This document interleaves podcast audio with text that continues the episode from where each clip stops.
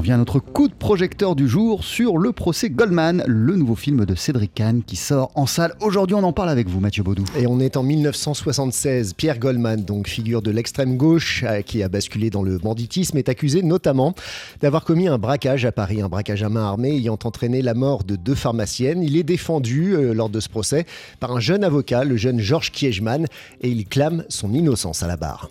Un film de procès donc incroyablement efficace, mais aussi la chronique d'une époque et la radiographie d'une personnalité complexe qui a fasciné l'intelligentsia de gauche des années 70. Pierre Goldman, fils de résistant, braqueur, qui se voulait révolutionnaire, un personnage romanesque et même plus, nous dit Cédric Kahn. Moi, je le trouve plus que romanesque, je le trouve incandescent. C'est-à-dire qu'il est, il est, c'est un brillant orateur.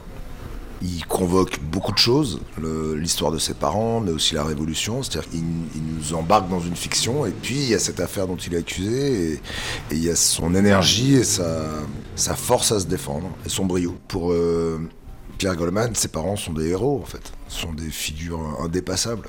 Et euh, je crois qu'on peut expliquer beaucoup de choses dans, dans la tragédie qu'il a vécue par ça en fait. C'est-à-dire que il a tenté beaucoup de choses dans sa vie, il a connu beaucoup d'échecs pour être digne de ses parents. Pierre Goldman qui est en sorte euh, passé systématiquement à côté de l'histoire avec un grand H comme euh, systématiquement à contre-temps. Il a couru après l'histoire de ses parents, puis après il a couru après sa propre histoire, parce qu'il se rêvait en guerre héros, en grand révolutionnaire, il est arrivé... En au Venezuela après la mort du Che. Lui-même le dit, euh, tout était fini, il tournait en rond. Et puis là, d'après ce qu'on a pu reconstituer, ils, ont commencé à braquer. Alors c'était des braquages au nom de la Révolution, hein. mais, euh, mais c'était des braquages quand même.